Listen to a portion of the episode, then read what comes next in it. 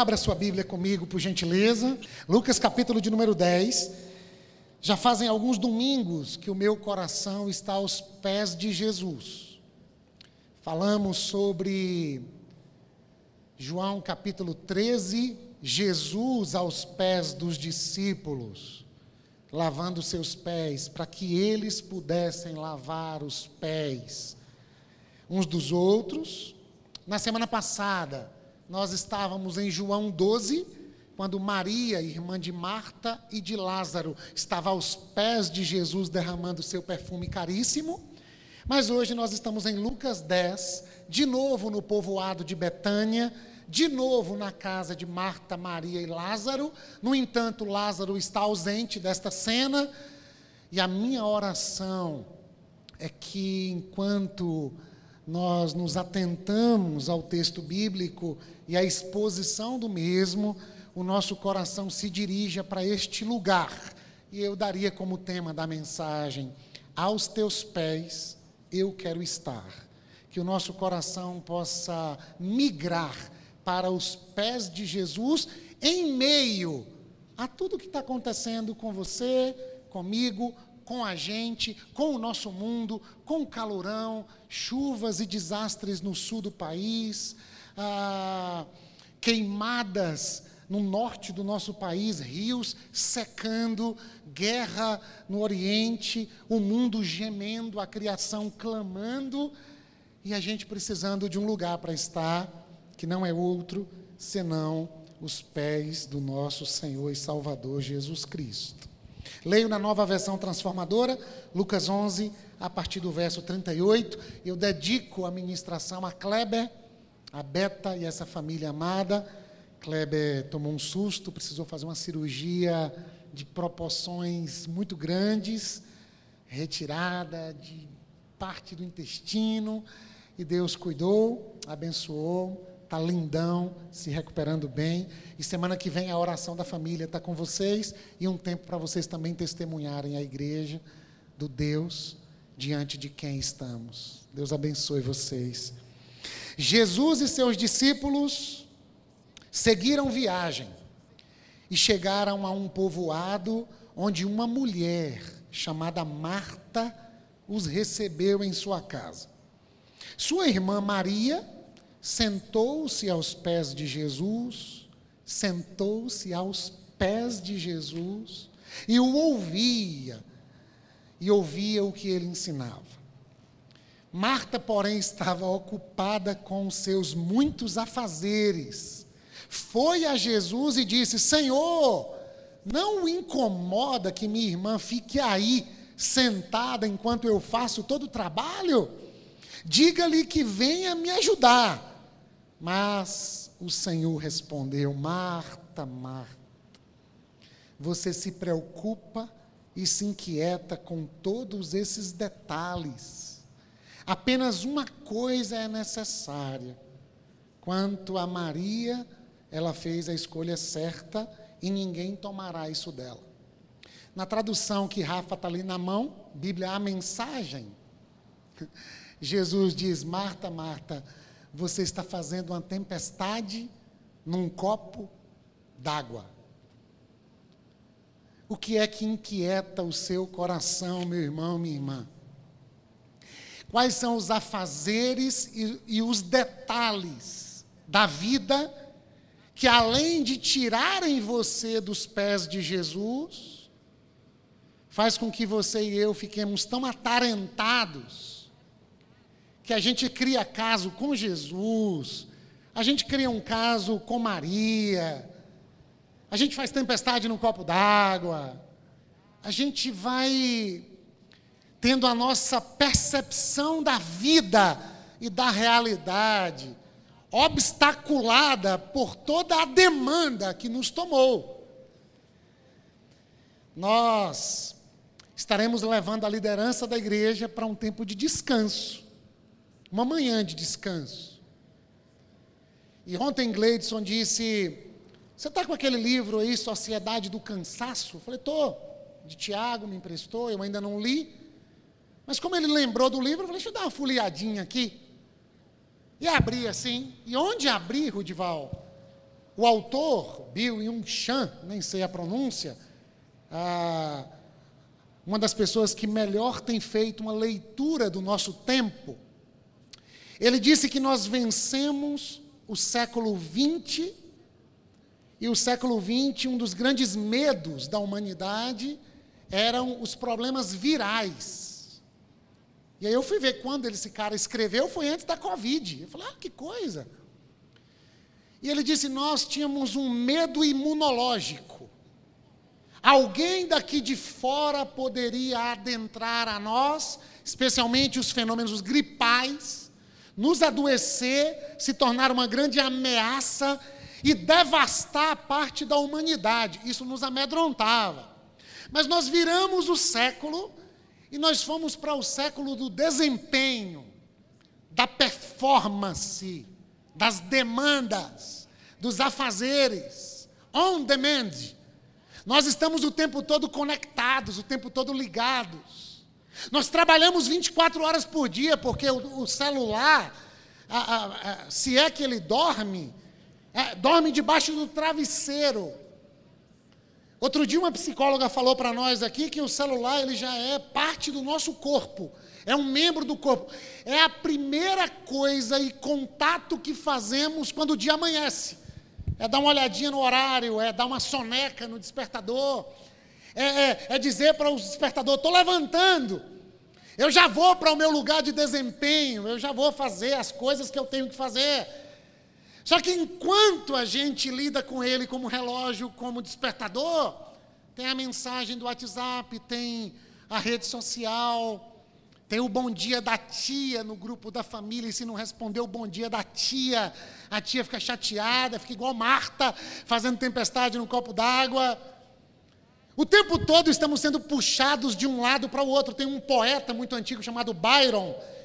Ele disse que o ser humano é um brinquedo nas mãos das circunstâncias. Já brincou de vai e vem, Vitor?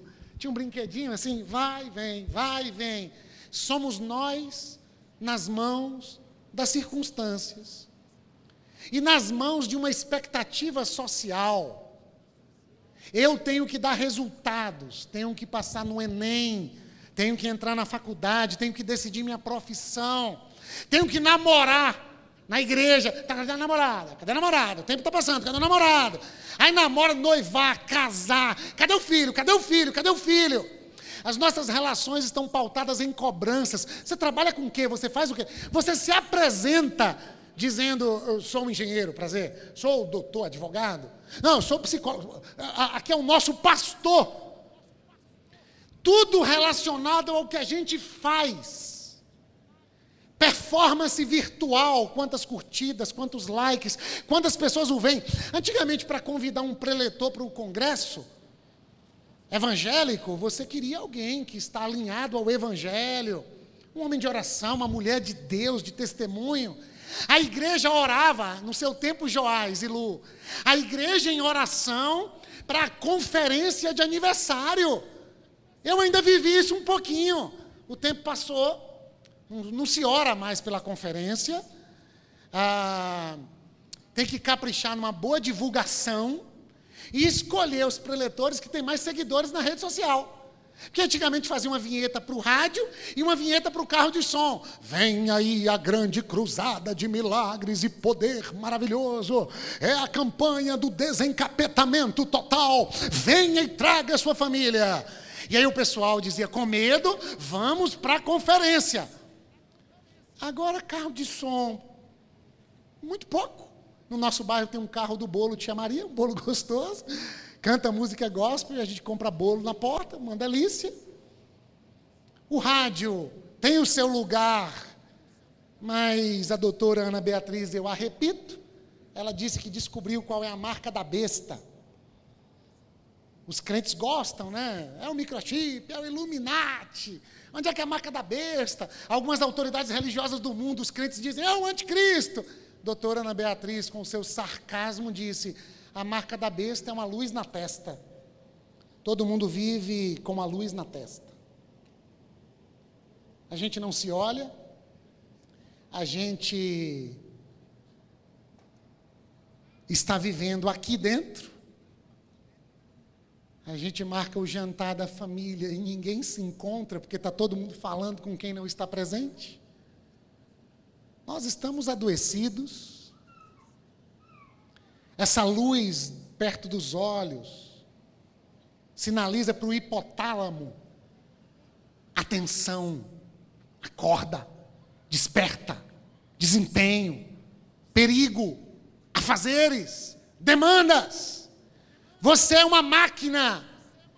E Charlie Chaplin faz ecoar a voz dele depois de séculos dizendo: Não sois máquinas, homens é que sois. A grande questão é que a gente vive num mundo que funciona dentro dessas engrenagens. E nós vamos sendo fantoches sociais. E a gente vai agindo assim, de maneira a não perceber o abismo para o qual estamos indo. E nós cantamos domingo para Jesus e falamos: ah, Tu és o único, Tu és o amado da minha alma. Mas no fundo, no fundo, divinizamos a nossa performance, divinizamos o desempenho, divinizamos o trabalho, divinizamos aquilo que podemos performar para o mundo e agora receber os louros disso. E outro dia eu conversava com uma pessoa que chorava, dizendo: São muitas expectativas sobre mim, Simvaldo. Eu vivo apagando o fogo de todo mundo. Eu sou um bombeiro. As pessoas brigam e me chamam para mediar. Eu estou cansado. E chorava, e chorava, e chorava. E eu me lembrei de um corinho antigo. Ah, não é um corinho nosso. É um corinho. Eu não sou besta para tirar onda de herói. Sou vacinado, eu sou cowboy, cowboy fora da lei. Devia ser nosso. Porque sendo o povo da graça, não vive mais debaixo da lei. E não precisa mais tirar onda de herói. Não precisa mais fazer do desempenho a única forma de se relacionar com a vida. Não precisa mais agora fazer tempestade num copo d'água, porque eu não vivo para os afazeres. Eu vivo para a glória do meu Pai, revelado na face do seu Filho, que está na sala da minha casa, e eu estou tentando servi-lo, performando, desempenhando, cumprindo as demandas, achando que essa é a grande prioridade da vida. E Jesus disse: ah, Marta, Maria escolheu a melhor porção. A sua porção é importante, é necessária, mas não é a primeira. E fazer dessa porção a primeira gera adoecimento. E eu quase cantei essa música para a pessoa que me ouvia. Eu lembrei que o nosso Deus não quis tirar onda de herói. Jesus é o Deus que cansa que pede água para uma mulher de reputação duvidosa, que chora diante de uma Jerusalém que não se arrepende, que tem fome, que tem sede no alto da cruz e diz: Estou com sede, e colocaram vinagre na boca do nosso Senhor. Jesus é o Deus ferido que não tem a vergonha de mostrar sua ferida para Tomé. E todos os atos heróicos de Jesus que o tornaram tão conhecido no mundo quase um superstar. Jesus coach, Jesus técnico, Jesus é, é o nome mais citado no mundo e buscado na internet até hoje. A questão é que idolatramos a Jesus e fizemos de Jesus um super-herói, um grande mestre espiritual, um homem poderoso, maior do que Superman, maior do que ah, todos os super-heróis da nossa infância. E eu lembrava essa pessoa com quem eu conversava, Jesus não tem vergonha da sua ferida. Paulo escreve para Timóteo e diz: participa comigo dos meus sofrimentos. Jesus diz para os discípulos Pedro, Tiago e João no Getsemane: orem comigo, minha alma está angustiada até a morte. Mas crente não pode dizer que adoeceu mentalmente. você tem dificuldade de dizer que está cansada, cansado. E a pessoa com quem eu conversava disse: Simvaldo, eu só tenho um problema. Depois de uma hora de conversa. É porque se eu revelo a minha fraqueza, eu não sei como vou conviver sem a admiração deles pelo meu heroísmo. E eu disse: Ui, meu Deus, desculpa, bingo! Eu quase derrubo tudo. Eu disse: É isso. É isso que retroalimenta comportamentos adoecedores. Alguém tem um vício e, e, depois de ter gastado grana, saúde, energia e tempo com vício, diz: Eu preciso largar isso. Alguém tem que me ajudar. Isso não serve para nada. Isso está acabando comigo. Agora, você nunca encontrou a pessoa no meio da sua excitação enquanto faz uso do seu vício. Porque tá massa, tá gostoso. Tem reações neuroquímicas dentro de mim, tem prazer tem coisas que eu só desfruto vivendo isso aqui. Agora, a ressaca pós comportamento viciante é muito dolorosa. Aí a gente quer abandonar o vício. Aí quando a gente pergunta assim, quais são os ganhos que você tem com o vício? Nenhum, está acabando comigo. Quais são os ganhos de se comportar como um super-herói que resolve tudo o tempo todo para todo mundo e todo mundo diz: ele é o cara e o cara está aqui chorando na minha frente. Qual é o ganho? O ganho é ver um brilho nos olhos das pessoas, acreditando que eu não sou desse mundo. Você não é desse mundo. Você tem repertório inigualável. Você é Marta. Não sei se você leu bem o texto e se você está compreendendo o que está acontecendo. Nós estamos há dois mil anos atrás. Uma mulher jamais receberia um homem num cômodo se este homem não fosse da sua família. Lázaro não está em casa. Jesus chega minimamente acompanhado por mais doze. O texto diz que Marta os recebeu. Tudo indica que Marta é mais velha que Maria, porque o nome Marta sempre vem antes do de Maria. A casa é primeiramente a casa de Marta. E se Marta os recebeu, bem provavelmente que Marta se põe a lavar os pés de 13 homens, com sandália tipo a que eu vim hoje. Depois de andarem quilômetros em ruas não pavimentadas, tirar a lama dos pés desses marmanjos. Agora eles se assentam na sala e ela tem que cuidar dos afazeres e agora tem uma coisa da cultura de Israel que talvez você não tenha ideia. Para um judeu, para um israelita, a individualidade quase que não existe. O senso, Joabe, de coletivismo, coletividade, de corpo é muito grande. Então, um homem faz de tudo para não desonrar sua família. E uma mulher faz tudo para não desonrar os homens da sua família. E Marta, além de atarefada, lavou pés, cuida do feijão. Ai meu Deus do céu, o arroz, prepara o jantar, ah, prepara a comida. Agora ela olha para a sala e ela diz: se isso sair no blog, se sair essa notícia, e, e meu medo, posso confessar? Um medo que eu tive era assim: igreja se apropria de terreno particular e polícia enxota a igreja. Foi tudo diferente. Nós é que chamamos a polícia. Mas eu falei: meu Deus do céu, nossa igreja já houve tanta coisa, agora nossa igreja vai ser caso de polícia. Pelo amor de Deus. Marta, preocupada com as coisas, dizendo: vai um blogueiro desse lá da cidade de Betânia e tira a foto de Marta aos pés de Jesus sozinha como mulher, com um homem que não é seu parente, com outros homens à volta, aprendendo sobre o Evangelho. Não, não, a mulher não podia assim receber aula de um mestre espiritual sozinha aos seus pés. O homem ficava aos pés. Lembra de Paulo aos pés de Gamaliel?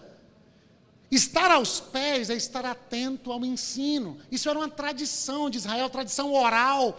Os mestres espirituais iam passando tudo sobre Deus a partir dessas conversas. E os discípulos ficavam aos pés dos seus mestres ouvindo. Maria quebra a expectativa social, Acabou esse machismo estrutural aqui.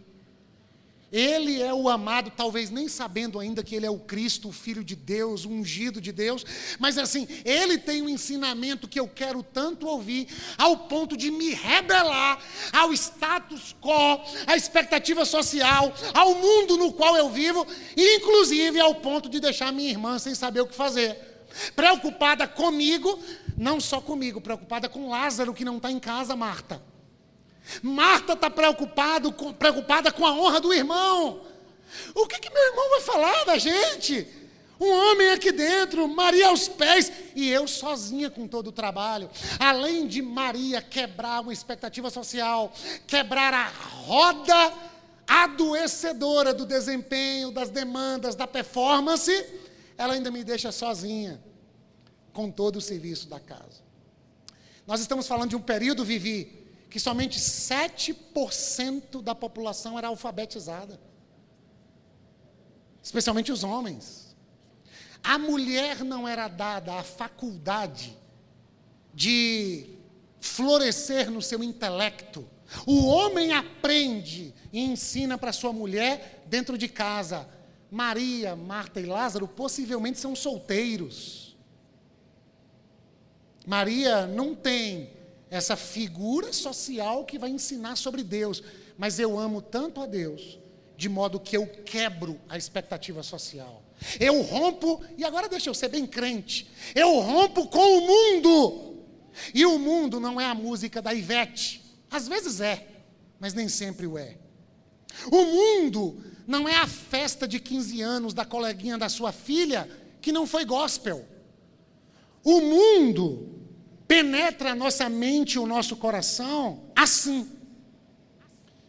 A palavra mundo, a palavra é aion, é mundo como uma consciência coletiva, é mundo como um sistema de valores, é mundo como uma não ética social, é mundo como formatação das mentalidades fazer de seres humanos a imagem e semelhança de Deus fantoches sociais, que não refletem, que não pensam, mas que todo mundo segue o mesmo padrão. Está todo mundo alienado e tentando ser máquina para ser aceito no mundo. Porque no mundo da competitividade do desempenho, eu sou o que eu faço. E aí eu preciso dizer assim: não, passei no Enem, tem cinco faculdades me esperando, o máximo poder estudar. Mas você já parou para pensar em quantas pessoas não acessam essas vagas? Em quantas pessoas não passam? Em quantas pessoas não têm nível superior? Se o mundo fosse uma ilha com 100 pessoas, só uma teria computador, só uma teria curso superior. É um mundo de injustiça. E aí, no mundo de injustiça, nós criamos o demônio da meritocracia. Só vai quem tem mérito, só vai quem é bom, só vai para quem se esforçou. Aí quem chegou em algum lugar de destaque diz assim: Ah, mas você não sabe minha luta, viu? Para chegar até aqui percorri milhões de milhas antes de dormir. Aí alguém que percorreu olha e fala: Cara, eu também percorri. Nesse auditório, irmãos, pode ter uma ou duas pessoas que trabalharam mais do que minha mãe. Pode ter uma ou duas. Minha mãe é uma aposentada com salário e pensionista diante da sua viuvez, que já vai para mais de 30 anos. Aí você que atingir um lugar social, intelectual, acadêmico, profissional, financeiro, monetário, diz assim: ah, não, eu cheguei aqui porque eu trabalhei mais que a dona Marina. Ó, que eu não estava na mesa de novo falar assim, dona Marina. O mundo injusto gera em nós a construção de uma sociedade meritória. E numa sociedade meritória, todo mundo está em busca do sucesso, se vale do desempenho, abraça todas as demandas, se transformaram em zumbis, porque o Deus que não cansa, descansa e a sociedade do desempenho que se cansa o tempo todo e é sociedade do cansaço, não quer descansar. Não sei descansar, pastor.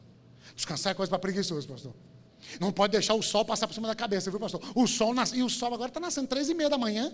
Tem um sol para cada conquistência aqui na nossa terra. Tem que estar de pé. Tem que fazer, tem que acontecer. Marta, Marta.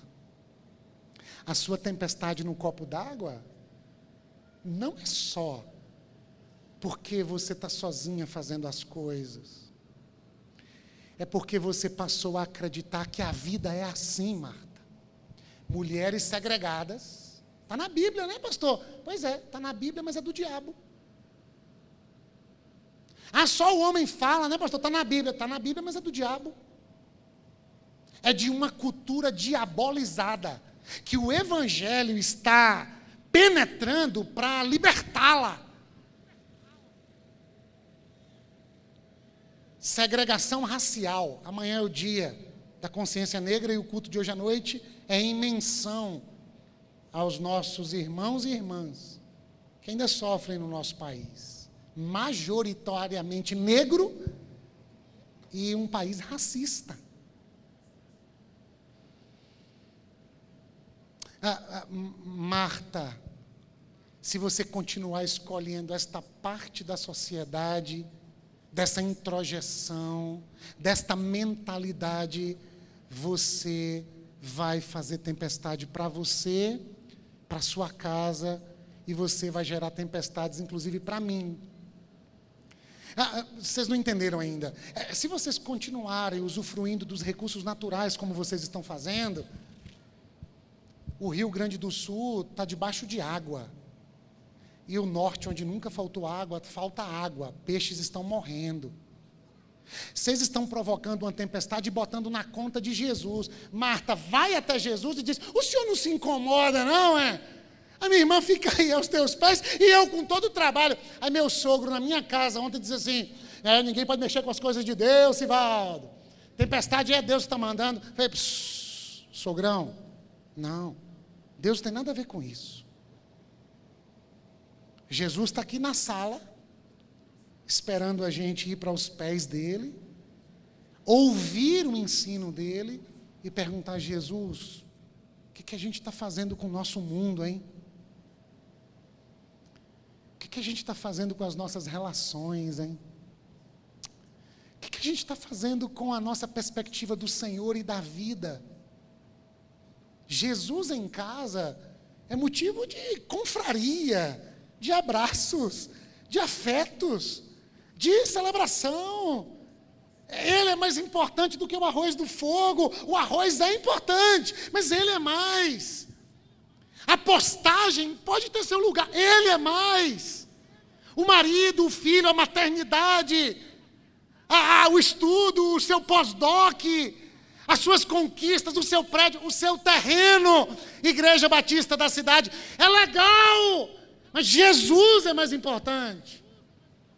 E nós estamos tendo drenada toda a nossa energia de vida nas coisas do Aion.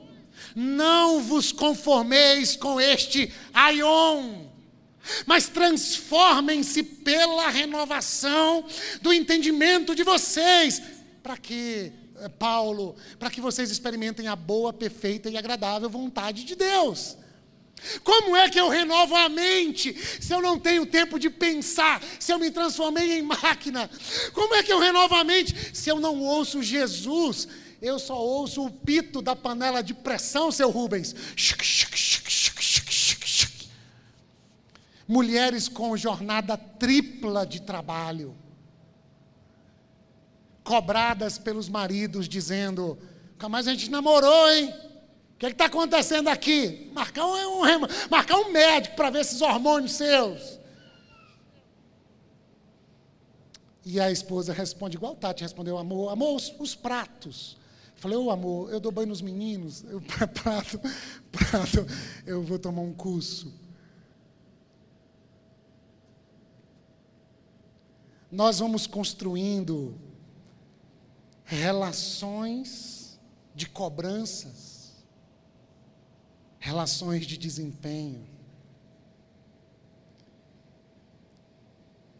E Jesus está à mesa, dizendo: Deixa eu falar com você como é o meu reino. Deixa eu tirar você, Marta, dessa conjuntura existencial. E deixa eu transformar você pela renovação do seu entendimento, metanoia, mudança de mentalidade. Deixa eu transportar você, Colossenses 1,13, do império das trevas, que aí a gente pensa de maneira mágica, de maneira assim, ah, ah, imagética, o demônio, o tridente. É, deixa eu tirar vocês desse modus operandi do mundo que se parece com o inferno, e deixa eu transportar vocês para o reino do meu filho amado. Como é o reino do teu filho amado, ó Deus? As mulheres podem ficar na sala e ouvirem o Evangelho. As mulheres podem escolher a melhor parte. As mulheres têm vez e têm voz e os homens também. Cadê você, vocês discípulos? Vocês estão fazendo o quê? Que, que, que Lucas, na hora de registrar, só diz que Maria está aos meus pés. Ah, vocês também estão cuidando das coisas, né? Tem um leão lá fora, eu tenho que matar o leão. O homem é o provedor, pastor. Aí a gente criou uma religião diferente da religião de Israel. Porque você vai no culto de oração, as mulheres são predominantes. Eu quase fui pastorear uma igreja em Tanhaçu, e a igreja tinha 30 mulheres. Elas lavavam, elas abriam o templo, elas oravam, elas expulsavam demônio, elas oravam, elas ungiam, elas faziam tudo. Aí eu ia lá como pastor para pregar. Na nossa sociedade ocidental, religião, espiritualidade, sensibilidade é coisa de mulher. Homem cuida das coisas brutais. As irmãs oram, e os homens vão lá no terreno saber quem foi que quebrou nossas telhas lá. Uma sociedade embrutecida. E aí um homem tem que chorar comigo dizendo: Eu não tenho coragem de chorar diante daqueles que têm alta expectativa sobre mim e eu sou retroalimentado pelo brilho no olhar deles quando eu dou conta da tarefa mas eu não aguento mais a tarefa, mas eu não sei se aguento viver sem o brilho no olhar. E Jesus, Paulinha, está dizendo: vem me ouvir. Deixa eu contar para você como é o reino do meu Pai. No reino do meu Pai, o Pai é nosso. Não é propriedade dos apóstolos, do clero, dos sacerdotes, da igreja romana ou da igreja protestante. O Pai é nosso. E o Pai está onde dois ou três querem que Ele esteja. Todo mundo tem acesso. Para de ficar brigando para receber louros. Quantas pessoas vivem a partir da necessidade do reconhecimento, irmãos? Quantas pessoas deixam comunidades de fé inconscientemente, mas tudo o que queriam era reconhecimento. Nós convivemos com isso. O brilho nos olhos do outro é a síndrome de Narciso. Eu me vejo nos olhos do outro. E por isso, eu tenho que fazer alguma coisa para o outro, mesmo estando cansada cansado. Mesmo que eu tenha que brigar com Maria, mesmo que eu brigue com Jesus, eu tenho que fazer alguma coisa para Jesus. Pessoas que brigam no ambiente de Jesus, porque dizem estar fazendo as coisas para Jesus. E alguém tem que ter ouvido Jesus como Maria e dizer: o que, que houve? Ah, porque fulano colocou a cadeira onde não podia colocar, porque é a cadeira do preletor principal. O preletor principal nem vem hoje. Não existem pessoas mais especiais entre nós. Todo mundo pode acessar a sala. Os pés estão à disposição de todo mundo. Homens e mulheres, Martas e Marias. Tem lugar até para Lázaro, que nem estava na casa. Minha próxima visita aqui vai ser para ressuscitar Lázaro, inclusive. nem fez comida para mim, nem ouviu a minha palavra aos meus pés, e eu vou ter que vir aqui ressuscitar o homem quatro dias depois de morto. Não tem meritocracia no reino de Deus. Tem meritocracia lá na faculdade, lá no currículo. Isso é, é, é a sociedade complicada que a gente construiu. Desigual. Que não dá as mesmas oportunidades para todos, mas cobram de todos da mesma forma, injusta. Agora, no reino de Deus, o menor é o maior. E eu queria terminar assim, fazendo uma denúncia à nossa sociedade diabolizada, viciante, retroalimentadora de alguns benefícios e prazeres, e que deixa uma ressaca com a qual a gente não sabe conviver. Se no século XX o medo era das viroses gripais, no século XXI se fala de síndrome de burnout doença do trabalho. Se fala de workaholic, viciados em trabalho. Saúde mental é a pauta do mundo. Depois da pandemia do coronavírus, a pandemia agora tem a ver com saúde mental. Adoecemos em nome da expectativa do outro e da expectativa de uma sociedade. E diante de todos os textos que eu li esse mês na igreja pela manhã, todos falavam de estarmos aos pés de Jesus, ou Jesus indo nos purificar do nosso caminho, mas sempre há uma resistência. Pedro diz: Meu pé o senhor não vai lavar. Judas diz: Que desperdício essa mulher está fazendo aí com esse perfume aos teus pés. E agora Marta se opõe a Maria aos pés de Jesus. Deixa eu traduzir isso numa pergunta. Quais são as oposições ao desejo, à necessidade, à vontade que eu e você temos de estarmos aos pés de Jesus? Não sinta culpa. Não fica assim, é verdade, eu não tenho orado, eu trabalho demais, eu convivo com ansiedade, eu já estou no psiquiatra, eu estou fazendo terapia. Não é para culpa, meu irmão, minha irmã. O Evangelho não é a notícia de que você tem culpa. O Evangelho é a notícia de que a culpa que você tinha foi paga naquela cruz. O Evangelho é a mensagem de descanso para os extenuados Venham a mim, vocês Martas. Venham a mim, vocês Simvaldos. Venham a mim, vocês que se cansaram desse mundo maluco que vocês criaram. E eu vou dar descanso para vocês. Tomem sobre vocês o meu jugo. O que, é isso? O meu ensino.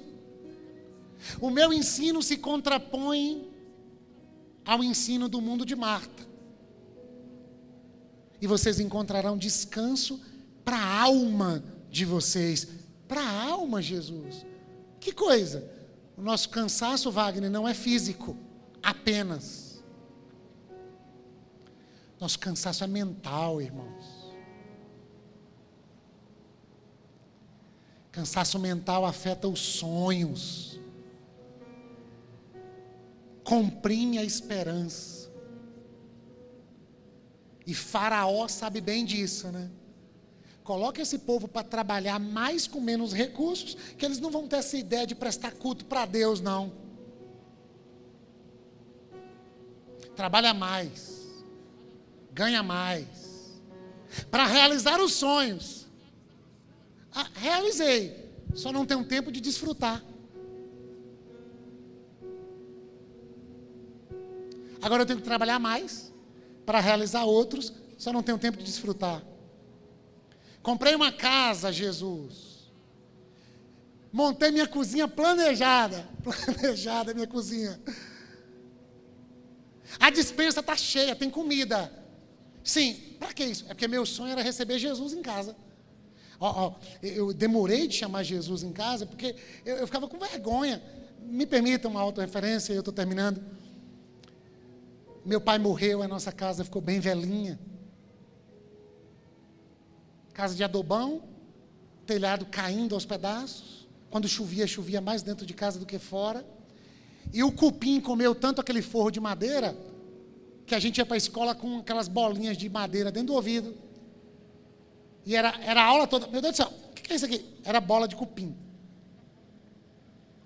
E aí minha avó toma uma queda, quebra o braço.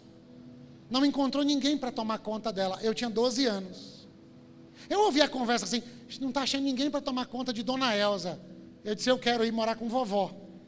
Todo mundo disse, esse Juninho, que menino crente, ai que menino lindo. Mentira. Eu comecei a namorar muito cedo. Só que eu morria de vergonha da casa onde eu morava. Tudo foi muito precoce. Pastor Silas não está aqui, né? Que quando eu conto isso, ele diz que eu sou mentiroso. Deus te abençoe suas férias, meu pastor. Te amo. Eu fui morar na casa da minha avó porque tinha cerâmica no chão, frente pintadinha.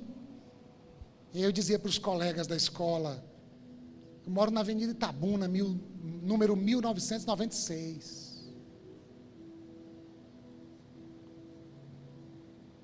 Aí a gente cresce.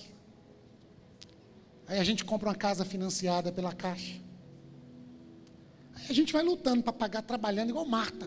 Fazeres, demandas, desempenho, paga prestação, vai. E a gente diz: é para um dia receber Jesus em casa. Aí Jesus aparece lá, na casa de Marta. E Marta não desfruta de Jesus que aparece briga com Maria, porque Maria desfruta de Jesus. Aí, para receber alguém nas nossas casas que hoje são os representantes de Jesus, tem confusão num monte de casa, baque. Porque o pessoal está para chegar e a esposa não tomou o banho ainda. Porque a esposa está com a casa toda lambrecada de óleo porque ela pediu a vida toda para o marido parar de ficar gastando dinheiro com o carro dele e botar um trem daquele que pega o vapor. Como é que é? Aquele bicho que pega aquelas coisas assim e leva. Tudo que a gente conquistou e conseguiu se transformou em empecilho para a gente ficar aos pés de Jesus. Mestrado, pastor. Estudando, pastor pastor correria, três filhos para criar, o senhor não sabe que loucura. Representante de vendas, pastor, tem que correr, o senhor não sabe. Estou dando plantão. Não, eu não estou te cobrando para você vir no culto. Eu queria gerar uma saudade de estar aos pés de Jesus. Termino com a lembrança do meu amigo Tiago Paiva, está aqui. Nos convertemos juntos. Eu me lembro como hoje, a gente conversando pelo MSN, internet de escada. Ele disse, cara, eu estou assim, meio frio.